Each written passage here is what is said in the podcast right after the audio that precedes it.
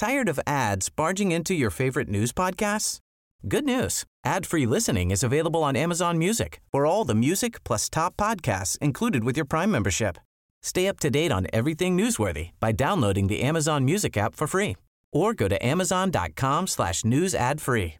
That's amazon.com slash news ad free to catch up on the latest episodes without the ads.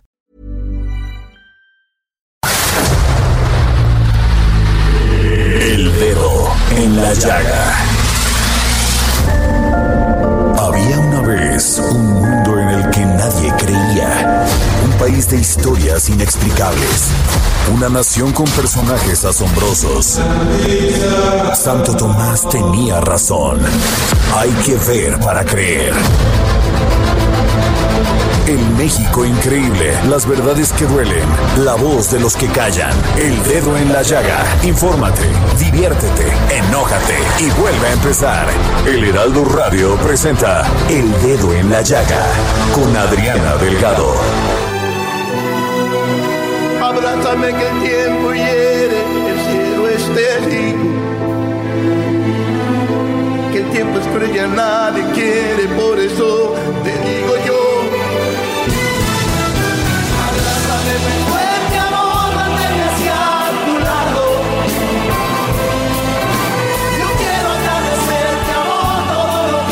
iniciamos este dedo en la llaga de este viernes 5 de noviembre del 2021. Y sí, estamos escuchando al gran cantante, poeta, escritor Juan Gabriel con esta canción Abrázame muy fuerte.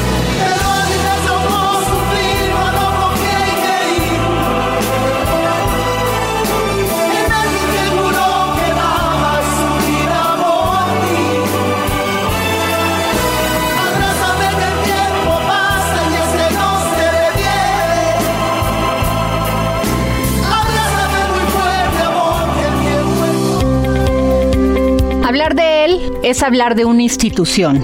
Es hablar del dramaturgo y es hablar del poeta mexicano. Es hablar de la dirección de teatro, de la escritura, de la narración de la historia.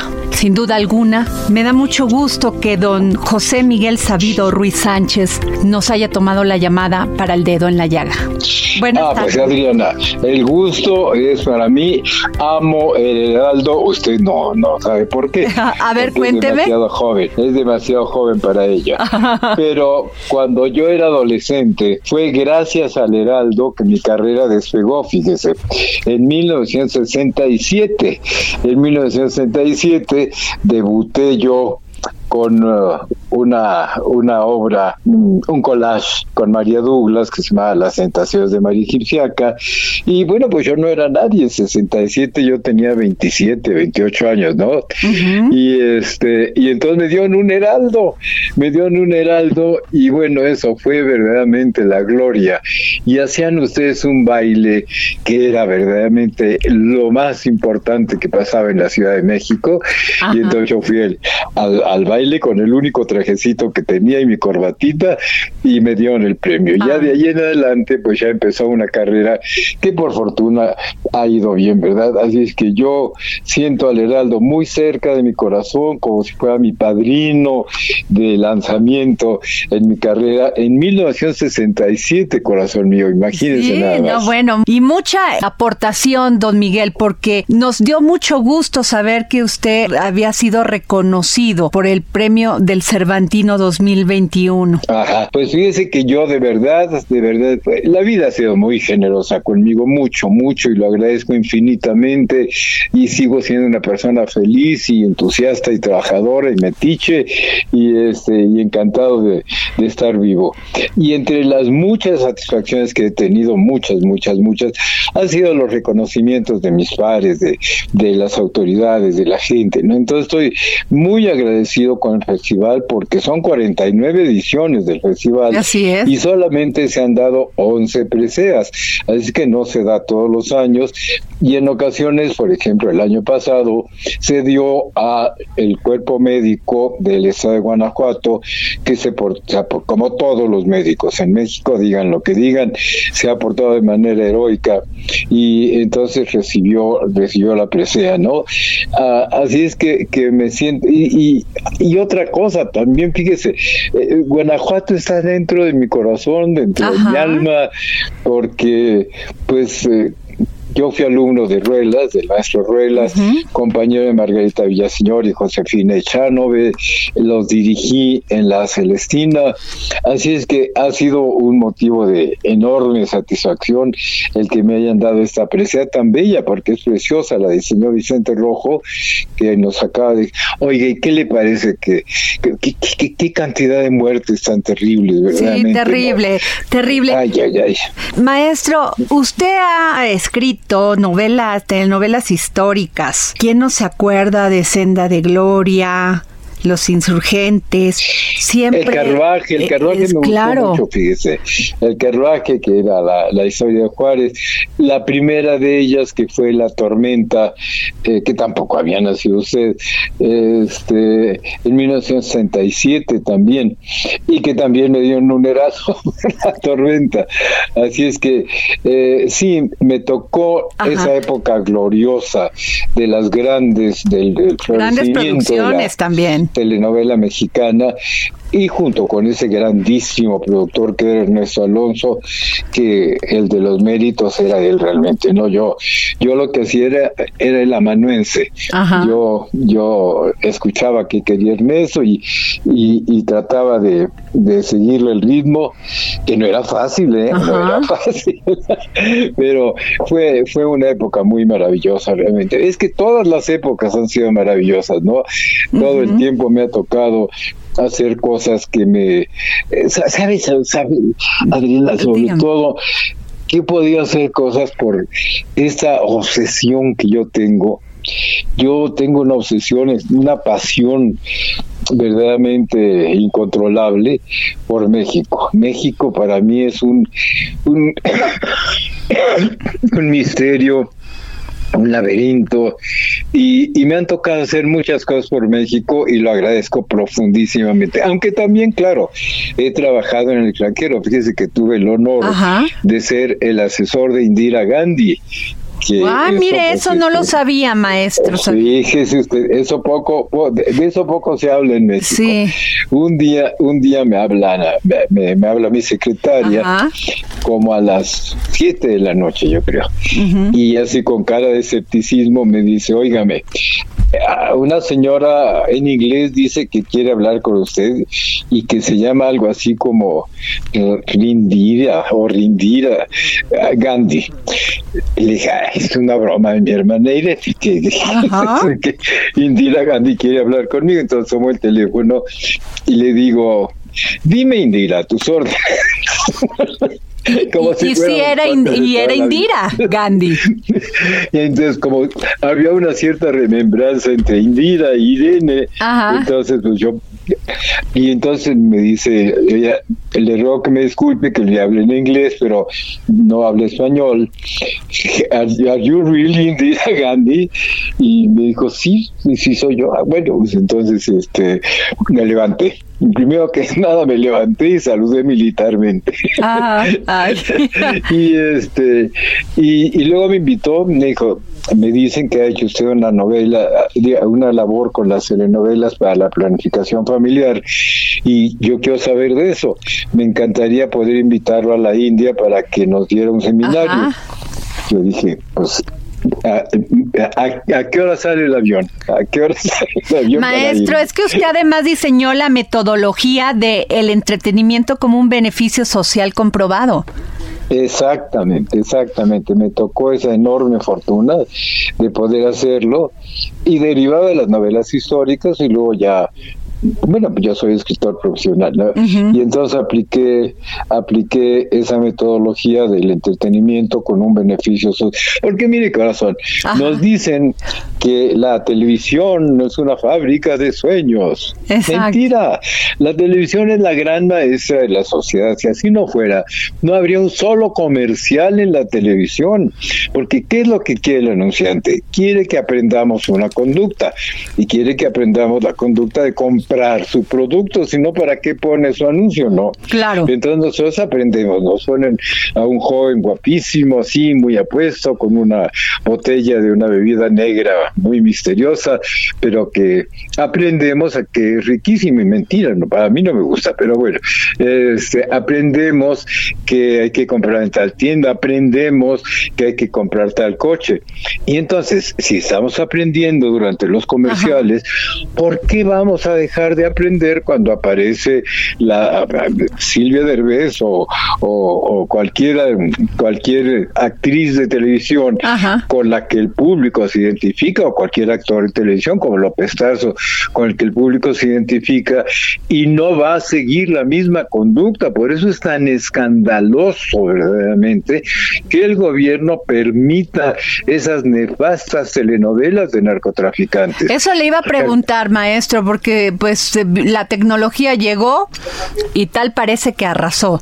Y entonces lo ve uno en plataformas y ve este tipo de series que no tienen nada que ver con la cultura más que con la cultura del homicidio, de la delincuencia y no con la cultura histórica, o sea, lo que debemos de saber los mexicanos.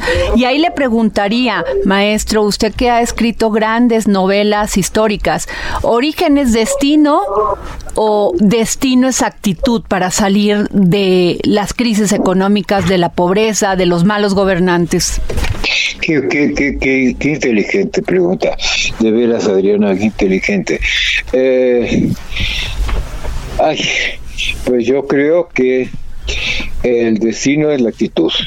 El destino es la actitud y mientras le enseñemos al pueblo que la actitud es no solamente ser cómplice de los narcotraficantes, sino celebrarlos y que los volvamos héroes. Ya ve que usted a este Malverde hasta le piden milagros y cosas del estilo, ¿no?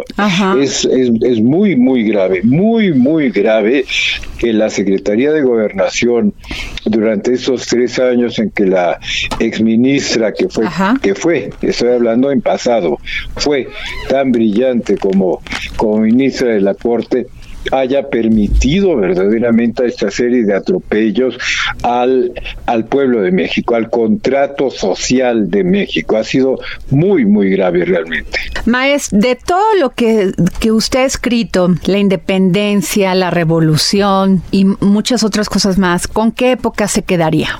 ¿Cuál es la que lo emocionó más? Pues mira, eh, te voy a hablar de tú. ¿eh? yo tengo 84 años y este, tú tienes 20. No, ojalá.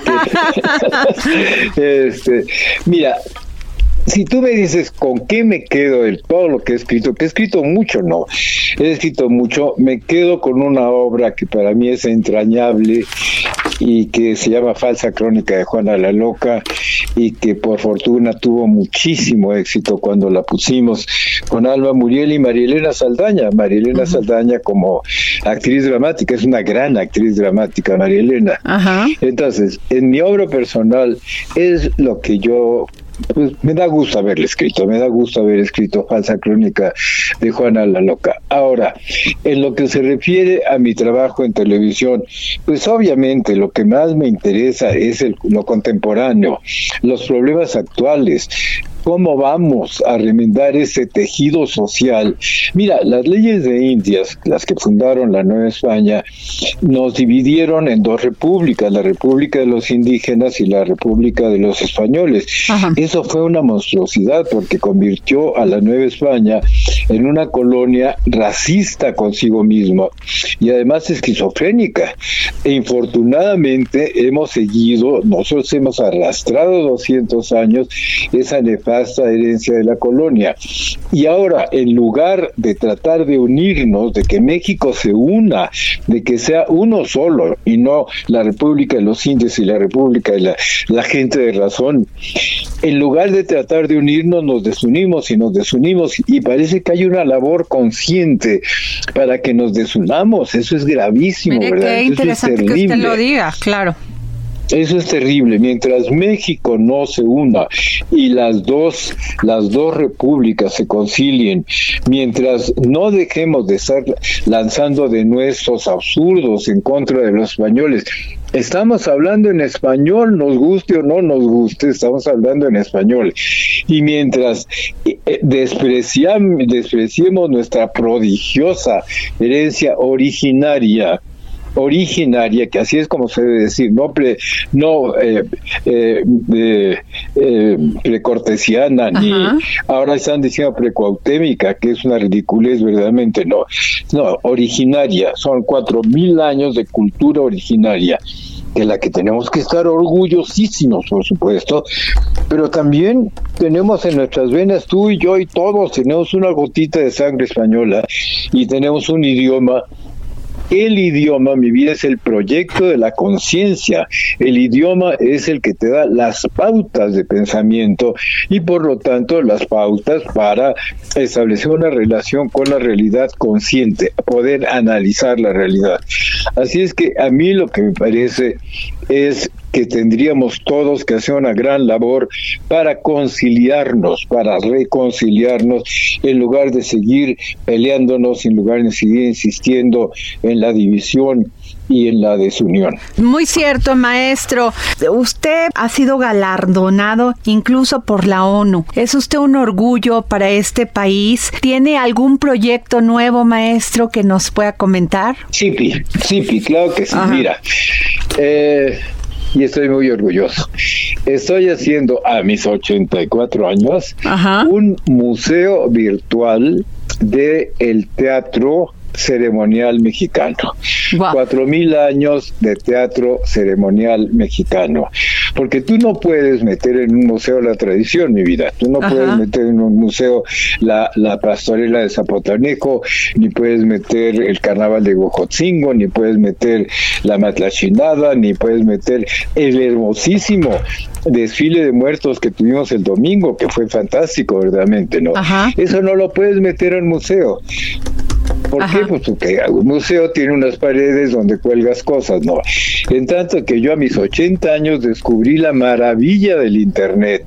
Y claro que no, no, no sabía ni prender la computadora, pero pues empecé a pedir que me dieran clases y ahora estoy, estoy tratando de aprender y estoy organizando un museo virtual con todas las pastorelas, las epifanías, los carnavales, la, con todo el material que he ido reuniendo durante toda mi vida, que es mucho, muy variado y que en internet lo podrás consultar perfectamente bien. Por ejemplo, tengo, eh, hice con el doctor León Portilla las reproducciones de siete obras del teatro evangelizador en náhuatl.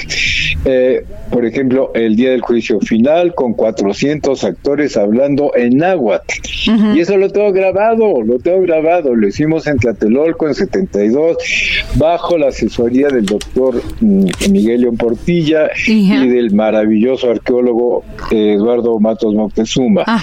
Y nada más pude hacer 12 funciones, porque eran 400 hablando en náhuatl. Entonces, pero lo pudimos grabar.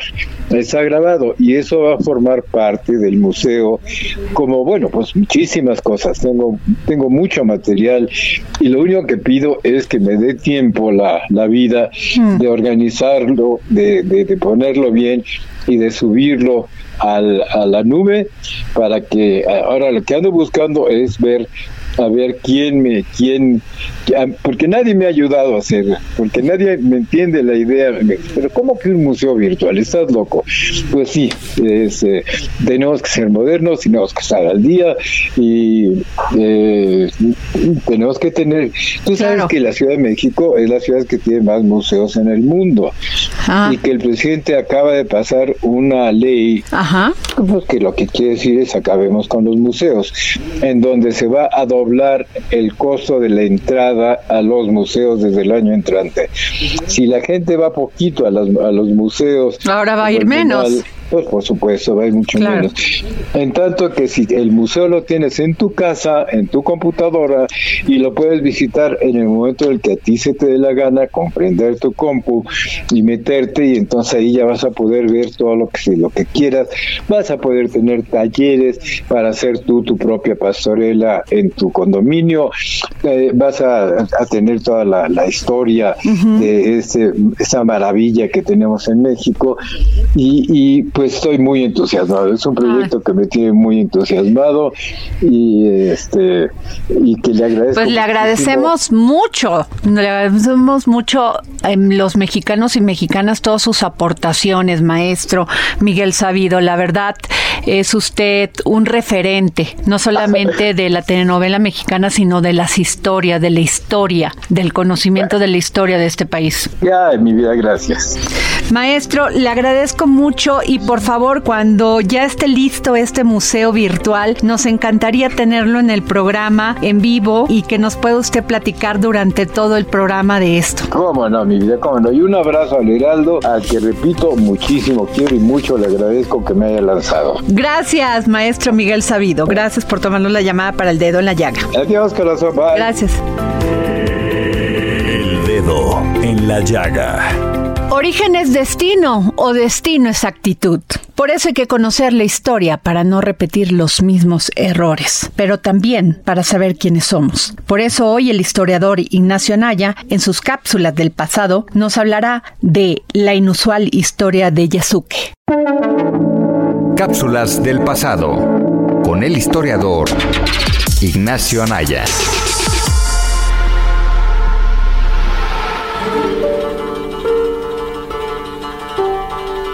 Hola Adriana, hola amigos del Dedo en la Llaga y a quienes nos escuchan en el podcast de Cultura, soy Ignacio Anaya y esta es mi cápsula del pasado.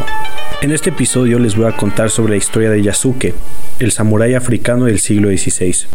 Una historia poco conocida y que nos permite ver un caso verdaderamente inusual sobre personajes estando en lugares muy ajenos a sus hogares. Comencemos.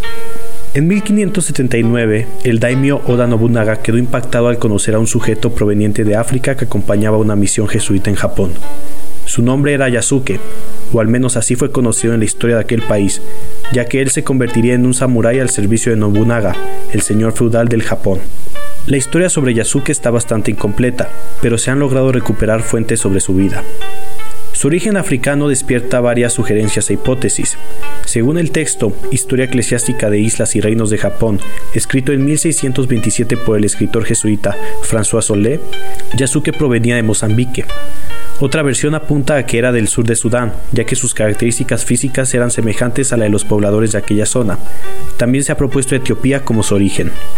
Pues bien, Yasuke llegó a Japón en 1579 con la misión del jesuita Alessandro Balignano, probablemente sirviendo como su guardaespaldas.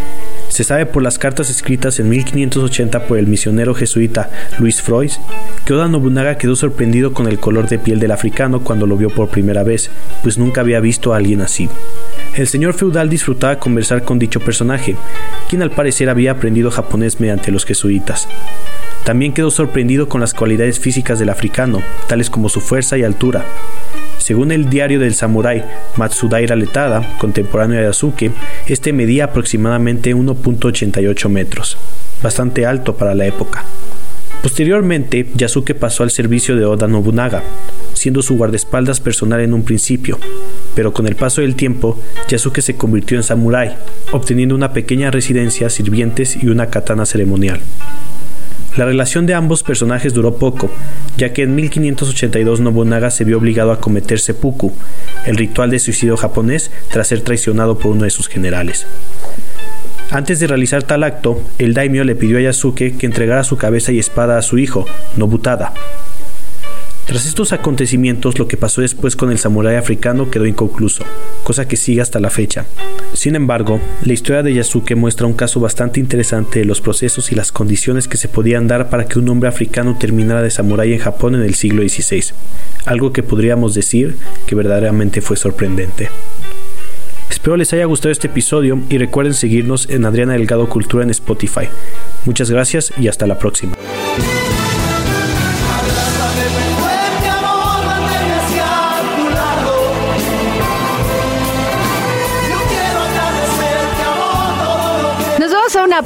Yo soy Adriana Delgado y me escucha usted a través de la 98.5 del Heraldo Radio. En un momento regresamos.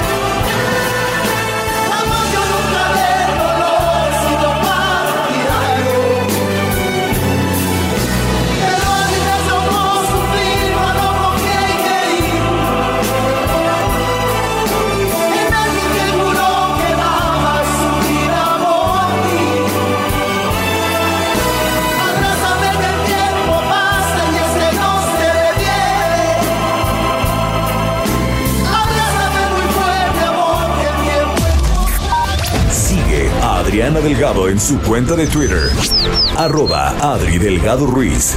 Además, te invitamos a enviar tus opiniones y comentarios en texto o por mensaje de audio a través de WhatsApp al 55 2544 3334.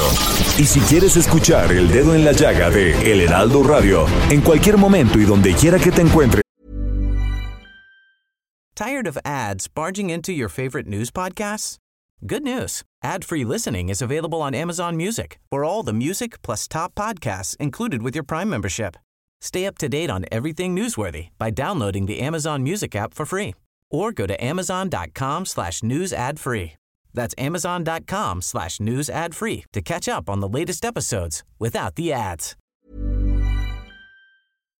descarga el podcast disponible en Spotify y iTunes.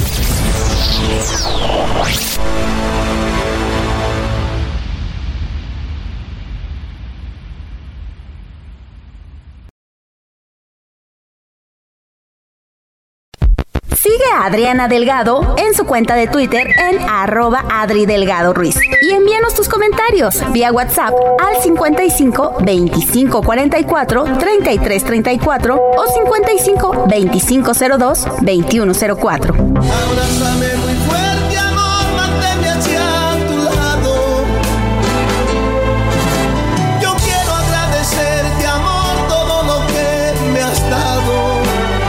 de regreso en este su programa favorito y tenemos una gran entrevista que realizó Jorge Sandoval, compañero de nosotros aquí en El Dedo en la Llaga, con el escritor Danuch Montaño sobre su más reciente libro COVID-19, que ya forma parte de la nueva narrativa mexicana joven sobre desde y contra la pandemia.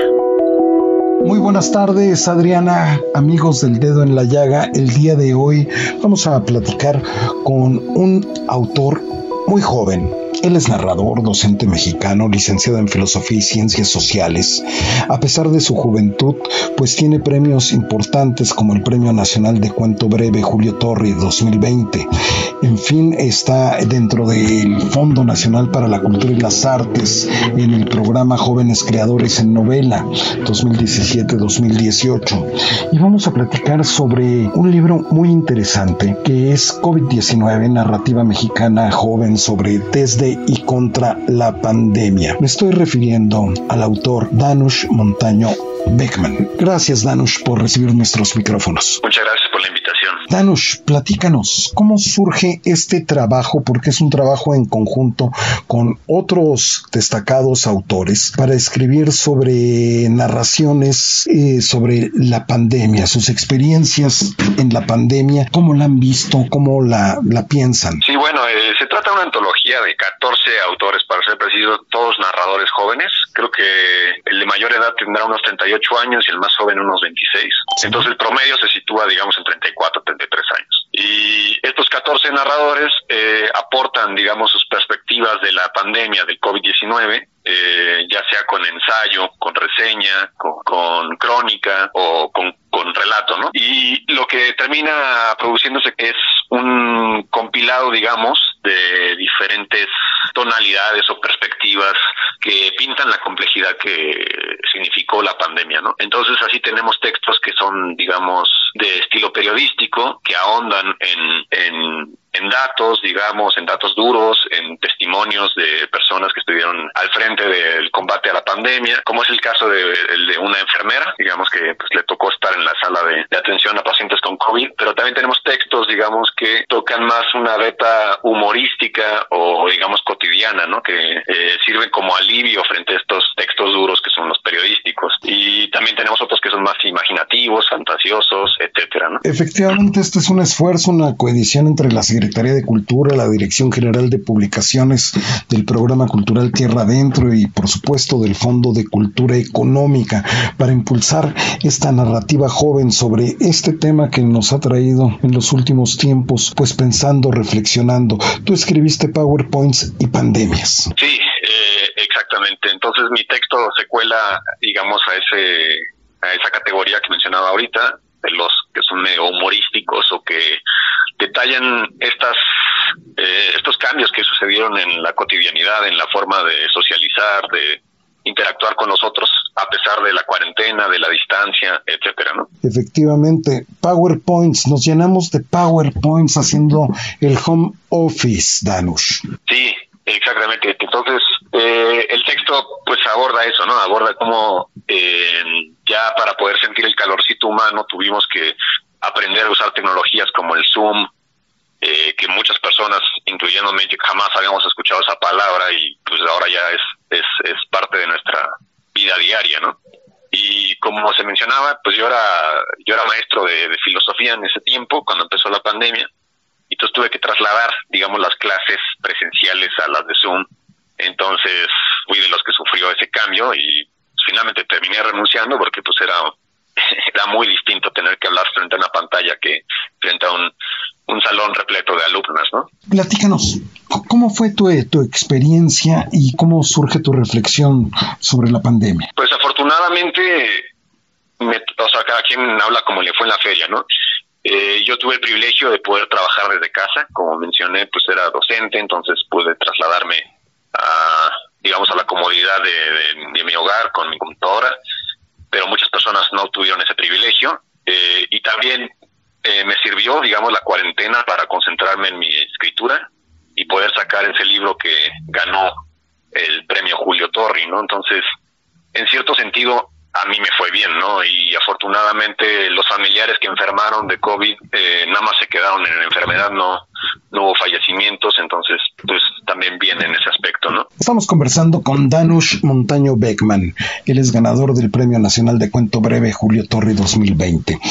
Danush, ¿te cambió la pandemia? ¿Te transformó la, la pandemia? ¿Transformó tu literatura la pandemia? Yo creo que sí, en muchos sentidos sí, eh, me volvió más introspectivo. Eh, noto que los a partir de la pandemia y, y que, bueno, he escrito todavía recientemente, eh, son más, digamos, introspectivos, más y más aventurados también en, en cuanto a jugar con la fantasía, jugar con ciencia ficción, jugar con otras realidades, ¿no? Porque al final de cuentas la pandemia fue algo distópico, ¿no? Algo que parecía salido de una película camionera de Hollywood, ¿no? Que se detuvo el mundo a partir de un virus y pues eso es inverosímil en muchas literaturas supuestamente realistas, ¿no? Entonces yo creo que en ese sentido sí cambió mi manera de escribir y de pensar la vida, ¿no? ¿Cómo están recibiendo los jóvenes este libro COVID-19? Eh, pues hasta ahorita he escuchado muy buenas eh, opiniones al respecto, eh, les funciona para, para reflexionar lo que vivimos, ¿no? Lo que nos tocó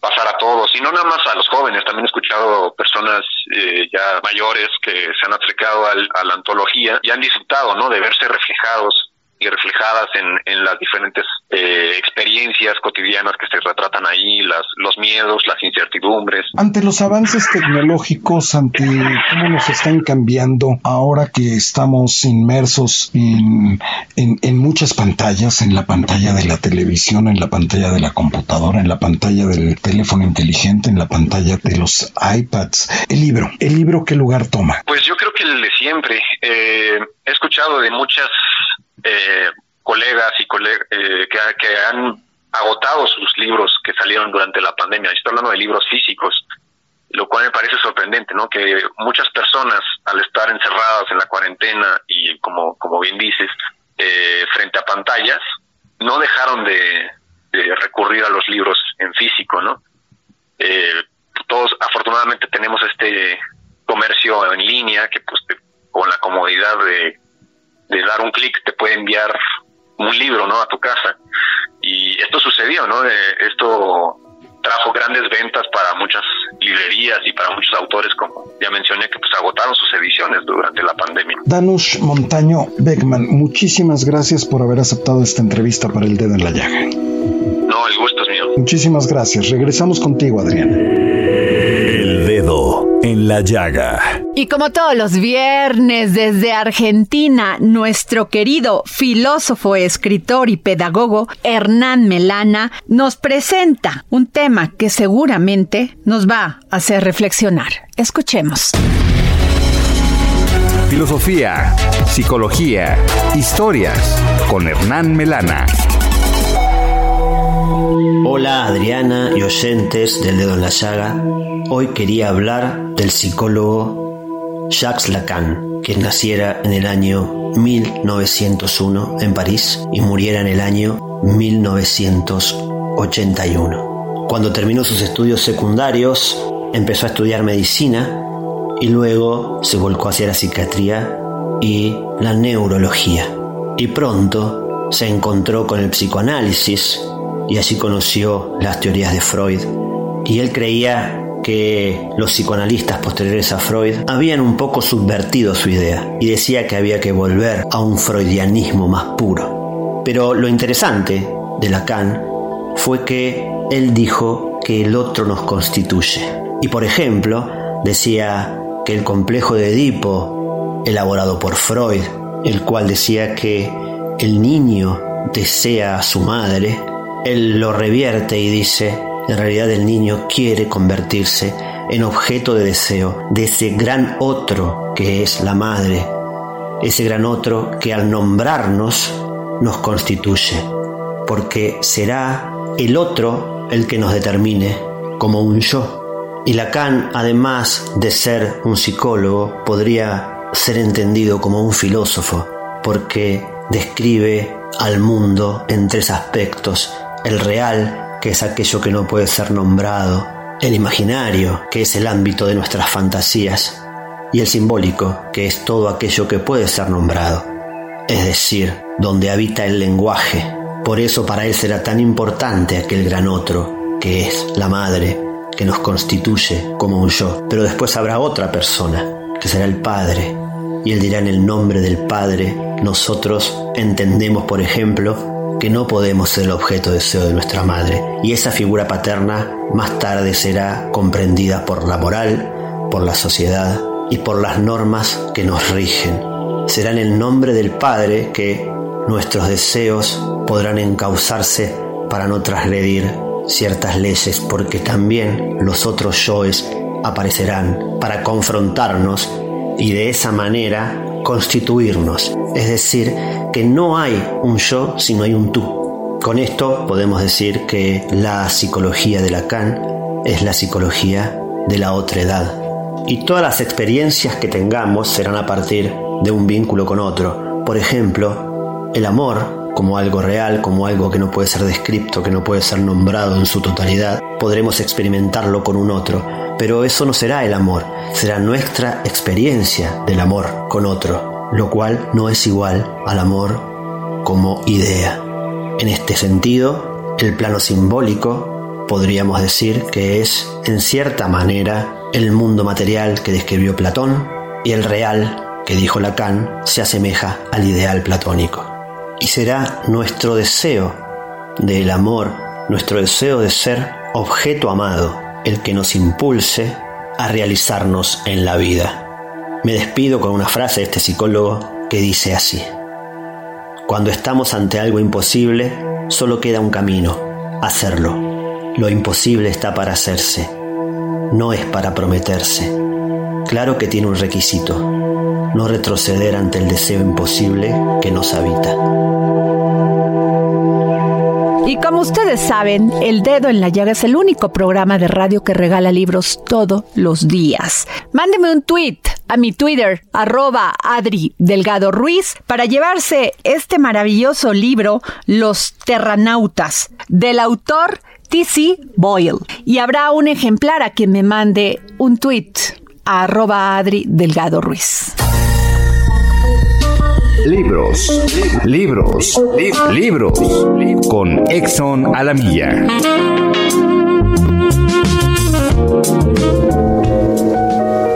Gracias, querida Adriana. Radio Escuchas del Dedo en la Llaga. Hoy les quiero recomendar la novela Los Terrenautas un libro explosivo, reflexivo e ingenioso que ilustra la fabilidad inherente a la naturaleza humana. Publicada en español por la editorial Impedimenta del escritor T.C. Boyle, quien está considerado como uno de los más importantes narradores norteamericanos del momento. Estamos en 1994, en el desierto de Arizona Ocho personas se confinaron bajo una cúpula de vidrio. El experimento buscaba poner a prueba su capacidad de aguante ante el aislamiento, la desesperación y los anhelos de una sociedad cerrada. Esta es su historia. Recién llegados al desierto de Arizona en 1994, los terrenautas, un grupo de ocho científicos, cuatro hombres y cuatro mujeres, se prestan voluntarios en el marco de un exitoso reality show retransmitido a nivel planetario para confinarse bajo una cúpula de cristal bautizada como el Scope 2 que pretende ser un prototipo de una posible colonia extraterrestre y que busca demostrar que puede mm, vivir aislados del resto del mundo durante meses y ser autosuficientes. La cúpula es obra de Jeremy Reid, un ecovisionario conocido como DC. Dios el creador. Pero pronto empieza a surgir la duda de si se ha logrado un excitante descubrimiento científico o si se trata de un simple gancho publicitario bajo la excusa de un experimento ecológico muy ambicioso, tal vez el más ambicioso del mundo. Los científicos serán vigilados por otros investigadores, la misión de control, que supervisarán sus movimientos desde este nuevo Edén, mientras se enfrentan a una serie de catástrofes que amenazan su vida y que pueden conducirles al desastre más absoluto. Adriana querida y redoscuchas del dedo en la llaga, T.C. Boyle nos somete a una inversión en el espíritu humano a través de una historia de sexo y de supervivencia en un entorno confinado. Una novela electrizante, dotada de un ingenio mordaz, en la que el autor ilustra la naturaleza humana. Adriana y radioescuchas del dedo en la llaga. Tenemos una novela a la primera persona que escriba a tu Twitter, Adri Delgado Ruiz, y nos saludamos con más libros en el dedo en la llaga. Muchas gracias, Adriana. Y nos vamos con Gonzalo Lira, sí, para hablar de buen cine. Es tiempo del séptimo arte, películas, cortometrajes, series, documentales y excelente música con Gonzalo Lira.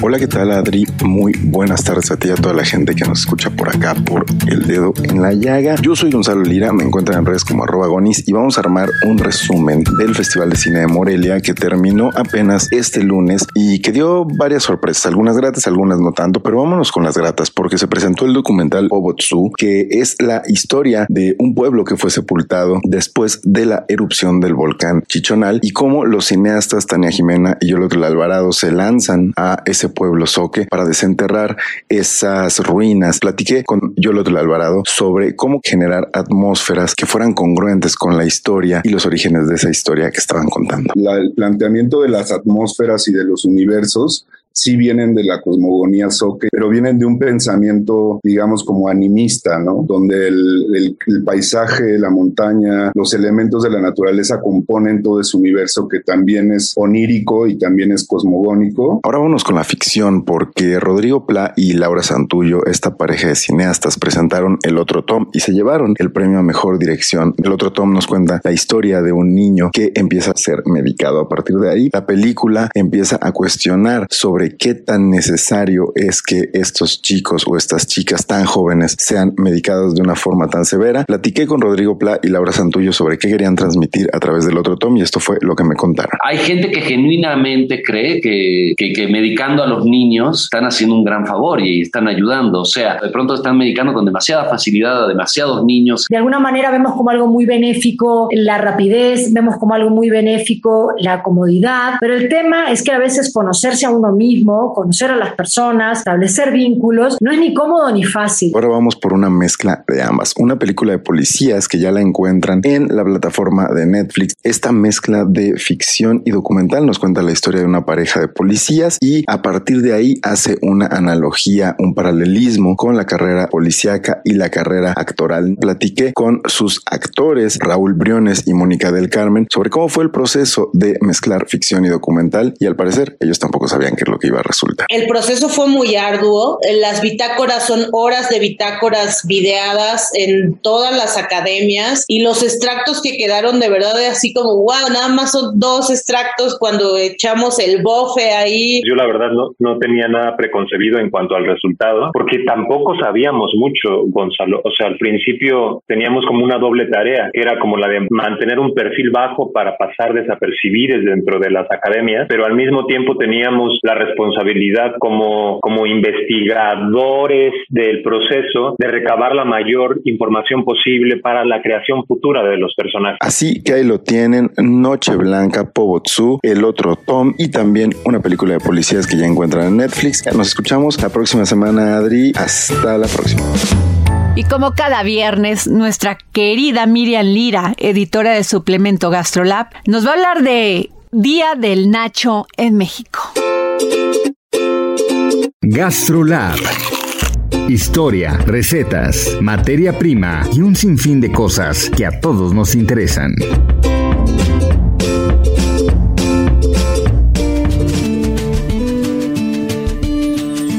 Hola, ¿qué tal Adri? Amigos del dedo en la llaga, a estas alturas del año ya solo nos queda entregarnos sin resistencia los placeres gastronómicos de finales de año. Y pues este viernes vamos a platicar de uno de los platillos Tex-Mex con mayor presencia en el mundo, porque mañana en México se celebra el Día del Nacho. Ya saben, estas deliciosas tortillas de maíz tostadas bañadas con queso amarillo derretido, chilito jalapeño en vinagre, frijolitos y carne molida. Hijo, a mí ya se me antojaron.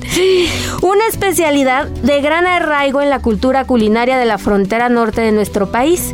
Y pues, ¿qué les cuento? Esta preparación fue inventada en 1943 y fue por el mexicano Ignacio Anaya, quien era el chef del restaurante El Moderno, ubicado en Piedras Negras, Coahuila. Se dice que en esa época, justo en medio de la Segunda Guerra Mundial, un grupo de esposas de militares de la base aérea del ejército Eagle Pass llegaron al restaurante minutos antes de que cerraran y pidieron a Ignacio que por favor no las dejara con hambre y que les sirviera de comer, por lo que el cocinero optó por juntar todos los ingredientes que le habían sobrado en el día y preparó algo rápido. Ahora sí que como decimos, usó todo lo que tenía a la mano. Fue así que sacó tortillas fritas, que ya tenía listas por supuesto, y les agregó queso fundido y chiles jalapeños. La gran sorpresa fue que a las comensales les encantó y días después se corrió el rumor de esta delicia, a la que en honor a Ignacio comenzaron a llamarle nachos.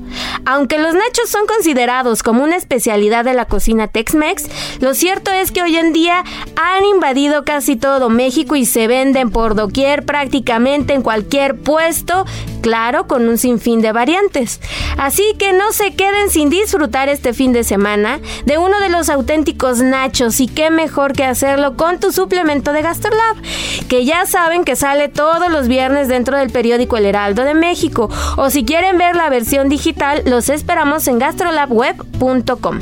También no dejen de visitar nuestras redes sociales, arroba Heraldo Gastrolab en Instagram y arroba Gastrolab en TikTok. Ahí los esperamos con las mejores recetas de la red. Yo soy Miriam Lira y por supuesto nos escuchamos el próximo viernes aquí en El Dedo en la Llaga.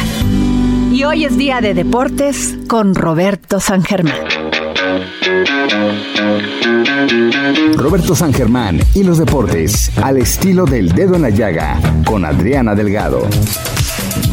Buenas tardes, mi querida Adriana. Ya estamos aquí con la información deportiva. También saludos a todos los que nos sintonizan. Y vamos a hablar, obviamente, del evento que se espera en la Ciudad de México, del Gran Premio de la Ciudad de México o el Gran Premio de México, en donde vamos a ver si es que Checo Pérez le va bien, sube al podio. Y lo mejor que nos podía pasar es que ganara este Gran Premio y en su casa. Sabemos que es difícil porque Max Verstappen, el neerlandés, su coequipero, es el piloto número uno de Red Bull, a cual van a tratar de ayudar para que siga pues luchando por ganar el título del serial de pilotos y también Red Bull quiere llegar con sus dos autos al podio para también ser el ganador del serial de constructores. Pinta todo para hacer un gran evento en donde Checo podría brillar en casa y créeme que Checo es lo que quiere hacer. Ojalá tenga una buena carrera, ojalá haya una buena estrategia y puedan con los Mercedes de Valtteri Bottas y de Lewis Hamilton. También vamos a ver cómo le va también a la escudería de la estrella de plata, como es conocida la Mercedes. Y veremos también Ferrari, McLaren, está Leclerc que trae buen, buena bronca, también Lando Norris que no quiere para nada Checo. Así que pinta bien, pinta bien este fin de semana para los amantes del automovilismo. Y bueno, también tenemos que hablar de la Liga MX porque pues algunos equipos se juegan última carta para ver si llegan a la liguilla. Pumas está casi fuera o está fuera después de la derrota que tuvo ayer. El equipo de las Chivas es lugar 12. Si hoy se enfrenta a Mazatlán le gana, está las Chivas. Si las Chivas piden, señores, están fuera de la liguilla. Cruz Azul tuvo la oportunidad de meterse directamente, parece que no, y también tendrá que entrar al repechaje. Esto es lo que tenemos en información deportiva, mi querida Adriana. Que tengas buen fin de semana. Yo soy Roberto San Germán. Abrázame muy fuerte, amor, manténme hacia tu lado. Muchísimas gracias. Tenga usted un gran fin de semana. Y recuerde que ser feliz es ser inteligente. Hasta el lunes.